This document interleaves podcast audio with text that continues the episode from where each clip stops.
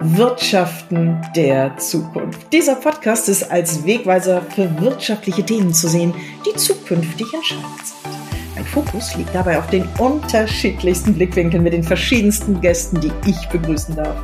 Ich bin Britt Lorenzen und heiße euch herzlich willkommen. Seid mein Gast. In der heutigen Folge freue ich mich sehr, Robert Frischbier an meiner Seite zu haben. Robert, du bist Wegbereiter für Familienfreundlichkeit und Chancengleichheit und hast ein Fürsorgekonzept im Gepäck. Warum sollte man dir und uns jetzt weiter zuhören? Ich glaube, wenn man dem Thema einfach nicht mehr aus dem Weg gehen kann. Wir haben den Fachkräftemangel, dem kann, glaube ich, keiner widersprechen oder sogar den Arbeitskräftemangel. Und von daher gibt es viele kleine Stellschrauben und über die sprechen wir jetzt. Da freue ich mich drüber. Danke dir. Schön, dass du da bist und freut euch auf das, was da gleich kommt.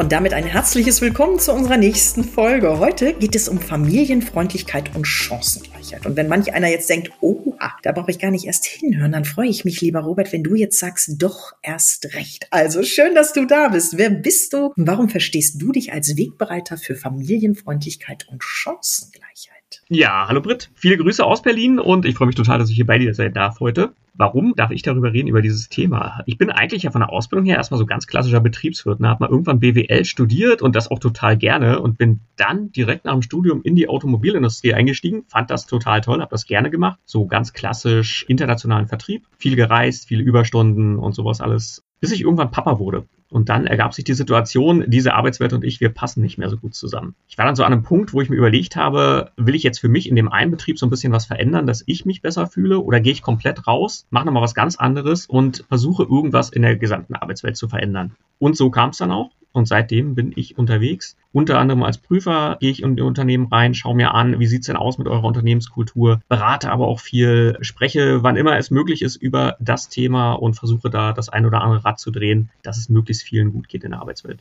Wir reden ja auch heute über das Wirtschaften der Zukunft. Das ist auch der Titel dieses Podcasts. Das Thema Eltern werden und dies mit dem Beruf vereinbaren. Wollte man das Thema als damals noch nicht hören? Und darf ich das fragen, wie alt ist dein Sohn heute? Und was hat das konkret mit dir gemacht? Warum sollte jeder Unternehmer mal über den Tellerrand denken und ja, sich diesem Thema annehmen? Mein Sohn ist acht Jahre alt. Also diese ganze Thematik, dass ich sage, ich möchte mehr als zwei Monate Elternzeit nehmen und sowas alles liegt also etwa neun Jahre zurück. Aber noch ganz genauso kann ich mich dran erinnern, wie diese Bauchschmerzen waren jetzt gehst du dahin, jetzt gehst du ins Büro und sagst, okay, du nimmst Elternzeit und stellst halt Forderungen und das war nicht mal irgendwie Böswille in dem Unternehmen oder sowas. Das war, wie gesagt, die Automobilindustrie, da kannst du dir vorstellen, das sind irgendwie damals gewesen 95 Prozent plus Männer, die dort tätig waren und das war einfach nicht so üblich, glaube ich. Also das ist gar nicht so lange her, acht, neun Jahre, aber irgendwie ist es doch eine ganz andere Zeit gewesen, habe ich das Gefühl manchmal. Und ich selber hatte auch gar nicht so richtig die Idee. Also ich habe zwar so, so, so ein paar Gedanken gehabt, wie möchte ich gerne Papa sein, das war mir relativ schnell klar, aber wie das genau funktionieren soll, war mir eigentlich auch nicht, nicht wirklich bewusst. Also da hatte ich auch nicht so richtig Ideen. Und von daher habe ich mich einfach an vielen Stellen immer so, so ein bisschen eingeengt gefühlt, so ein bisschen in Erklärungsnot auch gesehen, warum muss ich jetzt pünktlich gehen aus einem Meeting? Ja, weil ich das Kind abholen muss von der Kita oder sonst irgendwas. Es war so ein ständiges Unwohlsein irgendwie. Und also wie gesagt, da war kein Böswille bei irgendeiner Führungskraft oder sowas, ganz im Gegenteil. Aber es war mehr eine Hilflosigkeit, glaube ich. Du hast jetzt gerade den Hintergrund des männlichen Elternteils in den Ring geworfen. Warum brauchen die einen eigenen Fokus? Weil ich glaube, dass ja gleich die Damenwelt aufschreit und sagt, Mensch, du, das ist ja schön, dass ihr das meint, hier jetzt Stellung beziehen zu müssen. Also warum sagst du gerade, dass dieser Fokus nicht ganz unwichtig ist? Und warum hast du dir den auf die Fahnen geschrieben, gerade die Väter in der Arbeitswelt zu stärken? Also ich merke tatsächlich, dass die nach wie vor immer wieder an die Hand genommen werden möchten, manchmal auch müssen. Ehrlich? Der Wunsch ist tatsächlich bei vielen drin, das merke ich. Ich möchte gerne ein aktiver Papa sein und möchte mich ums Kind kümmern und eigentlich bin ich auch gerade mit Vollzeit ein bisschen überlastet. Das passt eigentlich gerade gar nicht so zu meiner aktuellen Lebensphase, möchte eigentlich lieber in Teilzeit, aber ich traue mich dann doch nicht, das auszusprechen, es zu machen und irgendwie rutsche ich dann automatisch in so ein klassisches Rollenmodell. Die Gefahr ist einfach groß, weil die Papas einfach den Mund nicht so gerne aufmachen irgendwie. Habe ich nach wie vor das Gefühl und deshalb immer wieder zeigen, es geht anders, wie geht's anders, wie formuliere ich, was ich gerne möchte und sowas alles. Das hilft vielen nach wie vor sehr gut. Aber ist das das antiquierte Arbeitsbild? Der Mann bringt sozusagen das Geld nach Hause. Wie wird das draußen wahrgenommen? Müssen wir grundsätzlich umdenken oder ist es nicht einfach egal, ob du männlich oder weiblich bist, divers? Wenn du dich entschieden hast oder entscheidest, für die Familie da zu sein, damit bist du ja nicht weg, sondern du reduzierst ja in dem Moment deine Arbeitszeit oder nimmst das, was du gerade gesagt hast, Elternzeit. Aber das ist wirklich noch verpönt? Macht das eigentlich einen Unterschied, ob es sich um ein klein- oder mittelständisches Unternehmen handelt oder das Ganze in einer Konzernstruktur gelebt wird? Also erstmal haben wir nach wie vor sehr, sehr verbreitet wirklich dieses Ernährermodell, wie du es gerade beschreibst. Das ist ja in vielen Familien oder in vielen Partnerschaften nach wie vor der Fall. Ne? Also wenn wir auch mal so gesellschaftlich einfach nur uns anschauen, wie sich alles entwickelt, haben wir nach wie vor ein ganz, ganz starkes Gefälle zwischen Männern und Frauen, was den Lohn angeht, was die Gehälter angeht und so weiter. Auch was die Arbeitszeit angeht, zum Teil Karrieremöglichkeiten angeht. Da haben wir ein großes Gefälle, sodass es sich in vielen Regionen, aber auch in vielen Partnerschaften schlicht mehr oder weniger ja, automatisch ergibt. Der Mann hat das höhere Einkommen, die Frau eher die geringere Arbeitszeit. Dann ist es mehr oder weniger ein Selbstläufer. Wer kümmert sich ums Kind und wer bringt das Geld nach Hause am Ende des Monats? Ne? Und da geht's halt darum, wirklich so diese vermeintlichen Automatismen aufzubrechen und das schon sehr, sehr frühzeitig natürlich. Ne? Hast du dafür unsere Zuhörerinnen und Zuhörer Tipps? Das geht ja in beide Richtungen, weil eine Führungskraft ist ja entweder männlich oder weiblich, oder?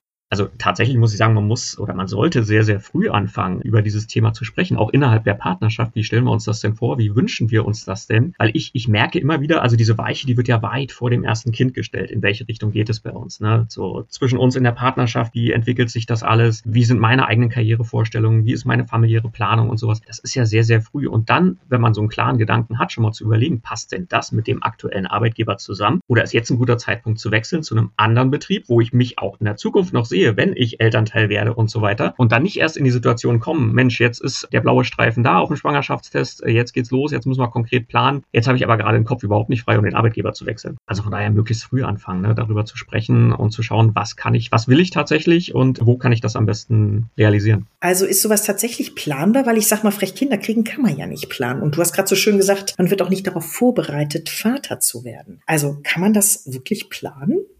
In der Regel nicht, oder? Nur bis zu einem ganz bestimmten Grad. Eher im geringen Maße, glaube ich, weil das, was ich damals auch erlebt habe, also das, das, was äh, so eine Schwangerschaft emotional auch mit dir macht, egal ob als Mutter oder Vater, das kannst du ja vorher dir gar nicht denken. Also was, was da mit dir passiert oder sowas und auf einmal hast du da diesen Wunsch, Mensch, ich möchte für dieses Kind auch da sein, möchte mich auch darum kümmern, möchte verstehen, wie das funktioniert, eine emotionale Bindung aufbauen und so weiter. Das machst du ja nicht so mal prophylaktisch, das machst du nicht frühzeitig, das kannst du nicht überlegen. Aber letztendlich kannst du dir mal überlegen, Mensch, was hat denn äh, so ein Leben, was ich hier vor mir habe, generell für Phasen? Und da geht's ja nicht nur in Anführungszeichen um die Kinder. Vielleicht musst du mal Angehörige pflegen. Vielleicht möchtest du mal ganz besondere Phasen im Leben haben, wo du mal ins Ausland gehen möchtest, eine Zeit lang. Du möchtest ein Haus bauen und hast große Anstrengungen und sowas alles. Und deshalb Augen auf bei der Arbeitgeberwahl ermöglicht mir mein Arbeitgeber ganz verschiedene Lebensphasen. Und da ist diese Phase des Elternwerdens, wenn auch eine ganz große, letztendlich doch nur eine von vielen Phasen. Hast du denn einen Tipp für Führungskräfte, die uns heute zuhören, was man sozusagen als Weichenstellung justieren kann, wenn man das so formulieren kann? Wie kann man sowas aber auch kommunizieren?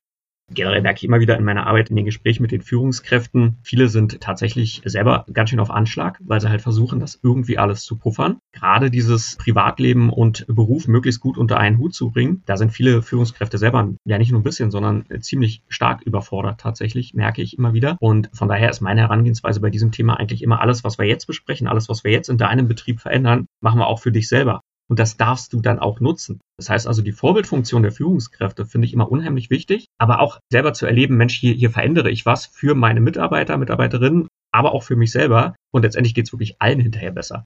So, und das ist dann viel leichter auch nach außen zu kommunizieren, ne? weil das dann wirklich gelebt ist. Das ist dann nicht irgendwas, was ich mir habe schreiben lassen von ChatGPT, was gerade gut klingt, irgendein Kodex oder sonst irgendwas, sondern hier ist wirklich eine gelebte Unternehmenskultur und da haben wir alle was von. Und dann fällt es mir auch super leicht, sowas über die Social Media Kanäle, über Pressemitteilungen und sowas nach außen zu transportieren, weil ich es einfach echt merke. Also Vorleben ist das Zauberwort? Unbedingt, unbedingt. Genau. Vorbildfunktion auf allen Ebenen und auch immer wieder die guten Beispiele in den Mittelpunkt rücken, ne? Mal zu zeigen, Mensch, hier haben wir einen Vater, der war jetzt ein halbes Jahr weg und sowas. Jetzt ist er zurück, geht ins Karriereprogramm bei uns rein und sowas alles. Also wirklich zu zeigen, bei uns geht das und bei uns wird das auch praktiziert. Das heißt, das kommt dann in die Stellenbeschreibung rein oder kommuniziere ich das tatsächlich, wie du gerade beschrieben hast, über die sozialen Medien? Und ja, vielleicht sogar noch auf der Internetseite? Richtig, also ich merke, dass, dass dieses Thema Stellenbeschreibung oder Stellenausschreibung auch gerade bei den jüngeren Menschen eine immer ja unwichtigere Rolle spielt. Die lesen sich das teilweise gar nicht mehr durch. Die gucken so, so parallel, mag ich dieses Unternehmen, finde ich das sympathisch, kann ich mir die Arbeit vorstellen. Und dann habe ich ja auch ein bisschen meine Wunschliste im Gepäck und dann trete ich an das Unternehmen heran und dann gucken wir mal, ob wir zueinander finden. Von daher, also ich finde alles, was niedrigschwellig ist, was wirklich zeigt, wie funktioniert dieses Unternehmen, wie funktioniert unsere Unternehmenskultur, was haben wir für Werte und sowas, funktioniert viel, viel besser als so eine, weiß ich nicht, nicht irgendwie äh, tabellarisch aufgestellte Stellenbeschreibungen, die eigentlich keiner mehr bis zum Ende liest. Was ja eigentlich normal wäre, aber da ist das Zauberwort der Kommunikation oft die Lösung. Lieber Robert, dir liegt neben Vätern in der Arbeitswelt zu stärken noch ein ganz spannendes, wichtiges und leider auch ein sehr aktuelles Thema am Herzen, nämlich Sexismus in der Arbeitswelt. So, jetzt wird jemand, der uns gerade zuhört, sagen, oha, jetzt begebt euch aber auf ganz, ganz schwieriges Terrain, wenn nicht sogar dünnes Eis. Wie kannst du das entkräften und sagen, Mensch, da steckt auch ganz, ganz viel Positives drin, auch wenn der Name an sich sehr unschön ist? Was verbindest du mit Sexismus in der Arbeitswelt? Und wo muss man, wenn es um das Wirtschaften der Zukunft geht, auch da heute schon Weichen stellen oder besonders darauf achten, dass ich eben nicht in den Fokus gerate als Unternehmer, als Unternehmerin, dass ich mich da vielleicht sogar rechtfertigen muss? Du merkst, ich gehe geradezu auf eine negative Richtung, weil das Thema an sich negativ behaftet ist. Kannst du uns Lust darauf machen, sich diesem Thema als Unternehmen, als Führungskraft anzunehmen? Auf jeden Fall, weil einfach gerade auch aus betriebswirtschaftlicher Sicht die Notwendigkeit, die ist überhaupt nicht mehr wegzusprechen. Und ich habe mir dieses Thema ja auch nicht ausgesucht, dass ich darüber sprechen möchte oder sonst irgendwas, sondern ich bin da auch wieder so ein bisschen reingefallen, reingestolpert tatsächlich, weil genau wie die Väter-Thematik gibt es kaum ein Unternehmen, in das ich reinkomme, wo dieses Thema nicht präsent ist oder zumindest, sagen wir mal so, stattfindet. Präsent ist es gar nicht. Es wird nicht drüber gesprochen. ich wollte es gerade sagen, wird es ausgesprochen? Wie finden wir heraus, dass es präsent ist. Genau, es ist, ich ruder nochmal zurück, es ist eben nicht präsent, sondern es ist da, aber man nimmt es nicht wahr. Man leidet im Prinzip als ganze Organisation, als ganzes Unternehmen unter den Folgen, hat es aber nicht wirklich auf dem Schirm, möchte es möglicherweise auch gar nicht anfassen, weil es ist kein angenehmes Thema möglicherweise. Und ich merke dann immer wieder, gerade männliche Führungskräfte tun sich mit dem Thema unheimlich schwer und manchmal kommt sogar die Bitte an mich ran, Robert, kannst du in unserem Unternehmen nicht was zu dem Thema machen, ohne das Wort Sexismus zu sagen? Können wir das Thema nicht angehen, ohne über Sexismus zu sprechen? Auch das geht natürlich. Ne? So, dass Aber wie machst du das? Jetzt frage ich mal konkret nach. Wie beschreibst du das denn dann? Ich hätte jetzt am liebsten gesagt, sag mal drei Hashtags, aber wie machst du da Lust drauf, sich diesem Thema zu widmen, um es auszusprechen? Das ist tatsächlich, also das, das wäre natürlich total toll, wenn ich drei Hashtags hätte und sagen könnte, Mensch, und das ist die Zauberformel und dann legen wir den einen großen Hebel um und dann ist das Thema aus ja. der Welt. Das funktioniert nicht. Ja, das sind ganz viele kleine Schrauben. Das ist aber ganz viel Erleben. Das heißt also in der Regel machen wir das tatsächlich in einem gemischten Tandem, dass wir reingehen in die Organisation und Trainings durchführen mit ganz verschiedenen Teilnehmenden. Also da sind dann die seniorigen männlichen Führungskräfte genauso wie junge PraktikantInnen. Also alles, was wir in der Organisation antreffen, wird dazu eingeladen zu solchen Trainings. Damit haben wir tatsächlich den größten Effekt. Dann geht es tatsächlich um dieses Erleben. Wie entstehen solche Strukturen? Wie gehe ich mit Grenzen um auch? Ne? Wie erkenne ich auch Grenzen von anderen und wie setze ich meine eigenen Grenzen? Bei Führungskräften immer noch mal wichtig, was sind überhaupt meine Pflichten? Was muss ich überhaupt machen? Ne? Also ganz klassisch so diese Frage, wenn jemand auf mich zukommt, Mensch, Robert, hilf mir mal kurz, was darf man denn heute noch? Und da fängt Sexismus schon an. Wahnsinn. Da, ne, genau, also es ist wirklich eine Unsicherheit. Ne? Das sind teilweise Menschen, die wirklich eigentlich sehr, sehr, sehr erfahren sind zum einen, sonst auch sehr vorsichtig sind, aber die haben halt eine hohe Unsicherheit. Was darf man heute noch? Und dann muss ich immer ein bisschen der Spielverderber sein und sagen, nee, also pass auf, das, worüber wir gerade sprechen, das war früher auch nicht richtig. Nur früher war es irgendwie möglich. Es blieb unwidersprochen und Heute ist es halt eine ganz andere Wahrnehmung, eine Sensibilisierung für dieses Thema und man geht ganz anders damit um. Das ist so dieses wirklich, wo wir, wo wir die Leute an die Hand nehmen und einfach dieses Bewusstsein in der Organisation schärfen. Natürlich sprechen wir auch über Strukturen. Wie sehen Meldewege aus? Wie funktionieren Meldewege? Wie gehe ich wirklich damit um? Wie sieht's aus, wenn eine Person sagt, hier äh, XY hat das und das getan? Wie gehe ich als Organisation um? Inwiefern kann ich, muss ich beide Seiten auch schützen und so weiter? Also da ist ganz viel natürlich auch rechtliches, da ist strukturelles dabei, aber vor allen Dingen so dieses Bewusstsein, das ist das A und O. Jetzt frage ich mich gerade, ist das Ganze befeuert worden durch die komplette MeToo-Diskussion? Wie finde ich im Unternehmen raus, dass Sexismus ein Thema ist? Weil höre ich das einfach? Vertrauen sich mir die Leute an? Ich als Führungskraft sollte sozusagen immer ein offenes Ohr haben, denn das ist ja ein sehr, sehr, ich nenne es mal intimes Thema. Muss also jeder, generell jedes Unternehmen oder jede Führungskraft sich diesem Thema aktiv widmen? Ja, also heutzutage haben wir natürlich auch die rechtliche Seite, die das ganz klar betrachtet, die das ganz klar regelt auch inzwischen oder zumindest ganz gut regelt. Stichwort Whistleblower-Schutzgesetz und sowas alles. Ne? Also da haben wir, wir müssen Meldewege heutzutage haben, wir müssen anonyme Meldewege haben, wir müssen dem auch nachgehen, glaubhaft. Wir haben das AGG, wir haben eine Fürsorgepflicht des Arbeitgebers gegenüber den Mitarbeitenden und sowas. Also der rechtliche Rahmen, der ist da, der war aber auch schon in der Vergangenheit da. Heute haben wir eine andere Sensibilisierung auch in der Öffentlichkeit für dieses Thema. Das heißt, klar haben wir alle MeToo und sowas mitgekriegt, da ist viel passiert. Äh, die Presse geht ja auch sehr aktiv mit solchen Themen dann um. Und von daher habe ich als Unternehmen heute auch schon ein ganz großes intrinsisches Bedürfnis, etwas dagegen zu tun, um halt eben nicht mit solchen Themen assoziiert zu werden, um halt nicht äh, in die Öffentlichkeit zu kommen mit negativen Schlagzeilen. Und sei es manchmal auch nur wirklich dieses eine Motiv, mein eigenes Unternehmen zu retten, es passiert viel aus diesen Gründen. Kannst du, ich möchte nicht sagen, manch einem, der uns hört, die Bedenken jetzt nehmen, aber kannst du vielleicht Mut machen? Muss ich dafür eine eigene Person auswählen? Oder bin ich das als Führungskraft?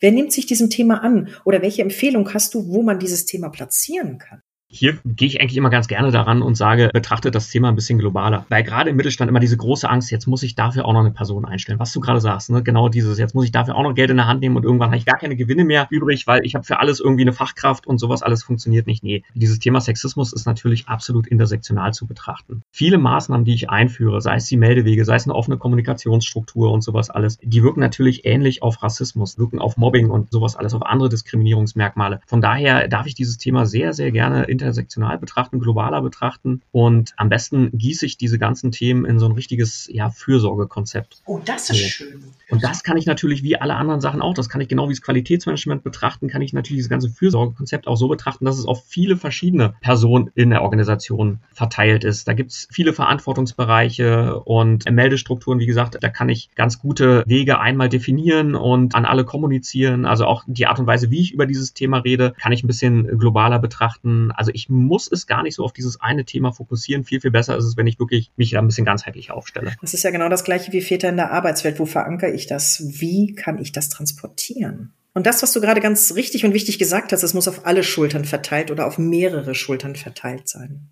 Nun ist es so, dass das Originäre eines Unternehmens ja das Geldverdienen ist. Das heißt also, Produkte weiterzuentwickeln, Dienstleistungen weiterzuentwickeln, Kunden an sich zu binden und das schaffst du einfach, wenn du attraktiver Arbeitgeber bist. Wenn du also eine Mannschaft hast, die nicht nur zusammenhält, sondern wo man sich gegenseitig im Rahmen der Möglichkeiten vertraut, aber eben auch eine hohe Wertschätzungskultur lebt und vor allen Dingen eine offene Kommunikationskultur lebt und pflegt, wo eben genau diese Themen Platz finden dürfen. Und das, wie ich dich eingangs auch vorgestellt habe, ist, dass du Wegbereiter bist für all diese Themen und wo es uns beide auch verbindet, nämlich wir sind Prüfer des Siegels attraktiver Arbeitgeber, das ehemalige Siegel der Bertelsmann Stiftung zum familienfreundlichen Arbeitgeber, das jetzt in freie Hand sozusagen gegeben wurde und was genau diese Themen mit im Fokus hat. Magst du unsere Zuhörerinnen und Zuhörer einfach mal abholen? Worum geht es da genau? Wie bürokratisch ist das eigentlich? Und warum ist das gar nicht so unwichtig, wenn man sich zertifizieren lässt?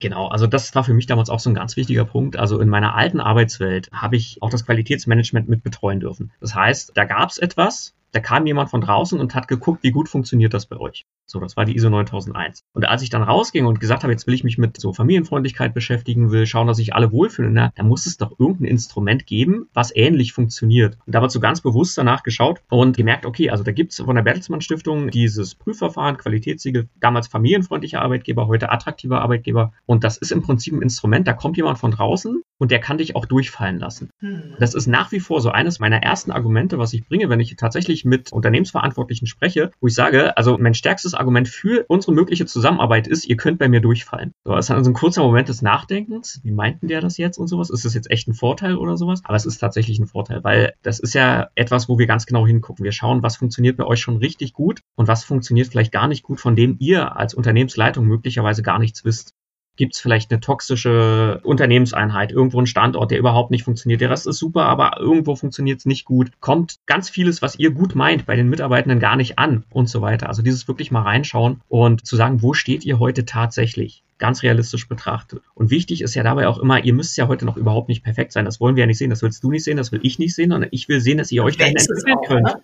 Richtig, das wäre ja Quatsch. So, dann könnt ihr euch ein Kaufsiegel aus dem Internet ziehen. Dann könnt ihr euch das irgendwo runterladen und, und hinschreiben, wir sind familienfreundlich und wundern, dass die Fluktuation nicht zurückgeht. So, nee, wirklich mal gucken lassen, was funktioniert noch nicht gut. Und das ist ja das, was wir uns tatsächlich angucken. Ne? Wo sind eure Baustellen und seid ihr willens und in der Lage, das zu verbessern?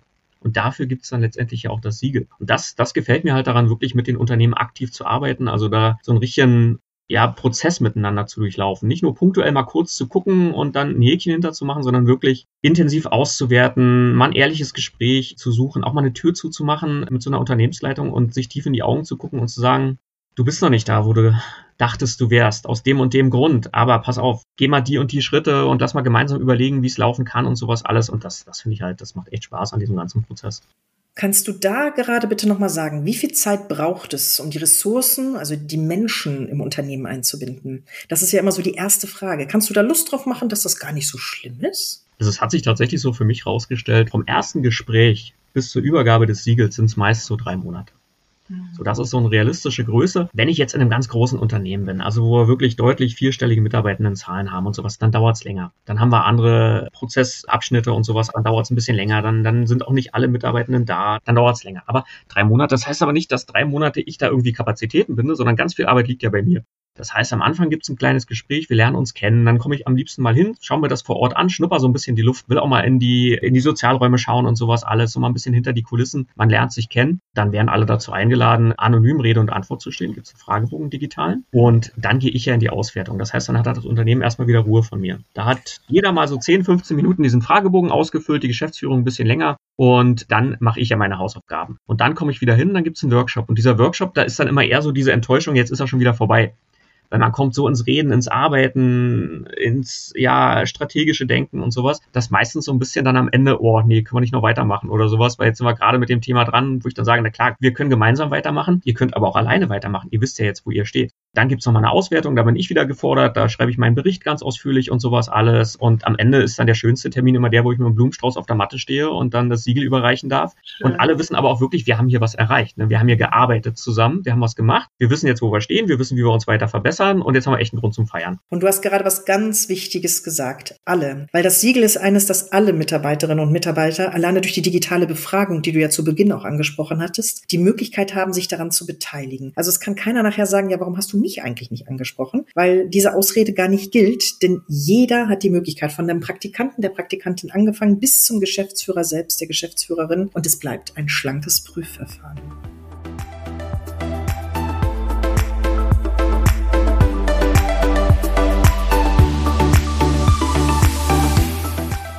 Und jetzt wird's persönlich. Die Frage nach der kleinsten Stärke.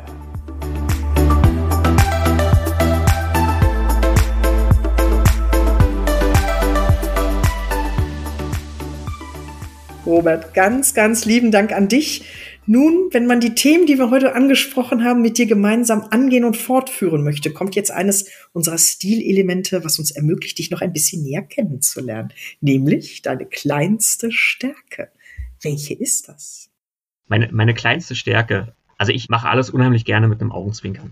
So, dieses. Also ich kann, ich kann immer noch irgendwo was Positives, was Lustiges im Moment finden. Also, Oder machst du damit manche Leute strubbelig? Absolut, nein, ich, ich will nichts ins Lächerliche ziehen oder sonst irgendwas. Aber ich merke, es gibt in jedem Gespräch, in jeder noch so, so hitzigen Debatte oder sowas, gibt es immer irgendwo noch einen positiven Aspekt oder sowas. Und ich glaube, ich bin einfach so, ein so, so ein Grundoptimist und sowas. Vielleicht ist es meine größte Stärke, vielleicht ist es meine kleinste Stärke, ich weiß es nicht. Aber auf jeden Fall ist es das, was mich auf jeden Fall ausmacht. So dieses, ich versuche immer mit euch auf Augenhöhe zu sein, mit allen, mit denen ich zusammenarbeite und ähm, werde mich da, ja, wie gesagt, also meistens mit einem kleinen Augenzwinkern, mit einem kleinen Grinsen oder sowas auch mal dabei.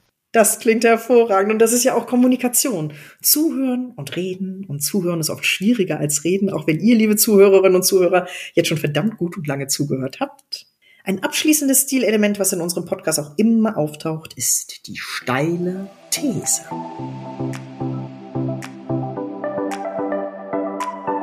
Eine steile These zum Thema.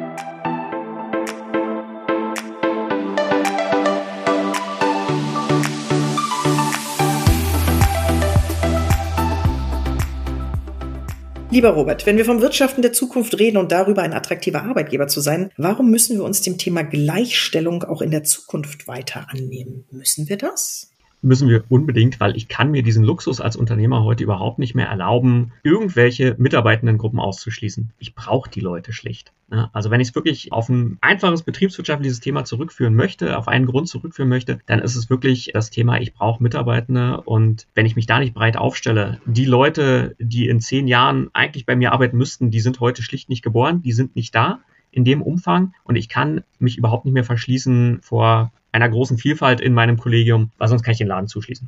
Hast du abschließend, lieber Robert, einen Wunsch, wenn es um deine Themenwelt geht, um unsere, wenn es um den attraktiven und den familienfreundlichen Arbeitgeber geht? Was liegt dir dabei am Herzen? Also ich wünsche mir einfach, dass wir noch viel, viel mehr die guten Beispiele in den Mittelpunkt rücken, dass wir viel mehr über die positiven Beispiele als über die Probleme und Herausforderungen sprechen und uns einfach gegenseitig so ein bisschen inspirieren. Weil es gibt unheimlich tolle Unternehmen und da hat man noch nie von gehört, die machen richtig tolle Arbeit. Also daher hört ein bisschen mehr zu gegenseitig, schaut, was andere richtig gut machen, guckt euch das ab und vielleicht nicht mehr ganz so viel klagen und leiden. Also abgucken, ausdrücklich erwünscht, was sozusagen in der Schulwelt verboten ist, das ist in der Arbeitswelt in diesem Fall, was gute Beispiele angeht, erlaubt. Also mit den Augen stehlen, wie ich es immer so schön sage. Dass man einfach Lust darauf bekommt, es einfach mal zu tun, zu machen, weil es gibt auch, glaube ich, kein Falsch. Es gibt ein Ausprobieren, ein sich herantasten, weil es sind sehr schwere Themen, die du begleitest, aber definitiv, und das hast du betriebswirtschaftlich ja immer wieder auch mit reingebracht, eine große Stellschraube in dem gesamten System ist, dass man als attraktiver und familienfreundlicher Arbeitgeber in der Arbeitswelt wahrgenommen wird. Und dir ganz, ganz herzlichen Dank, dass du mir Rede und Antwort gestanden hast. Wer Lust hat, mehr über dieses Thema zu erfahren, darf dich garantiert nicht nur in Berlin ansprechen. Wir sind bundesweit mit diesem Siegel unterwegs und hast du abschließend noch etwas? Ich gebe das Wort gerne nochmal an dich nach Berlin. Nö, ich freue mich total, wenn ein bisschen Feedback vielleicht auch nach der Folge kommt. Gerne auf LinkedIn, da bin ich ganz aktiv unterwegs. Und ansonsten der Name Robert Frischbe, ich glaube, der findet sich ganz leicht, wenn man ihn googelt, da gibt es nicht so viele. Also von daher freue ich mich total, wenn da auch Menschen jetzt das Bedürfnis haben, mit mir direkt in Kontakt zu treten. Sehr cool, Robert. Ganz, ganz herzlichen Dank dir und euch. Schön, dass ihr zugehört habt und auf ganz bald. Und wie Robert gerade gesagt hat, Feedback gerne erwünscht. Bis bald. Tschüss.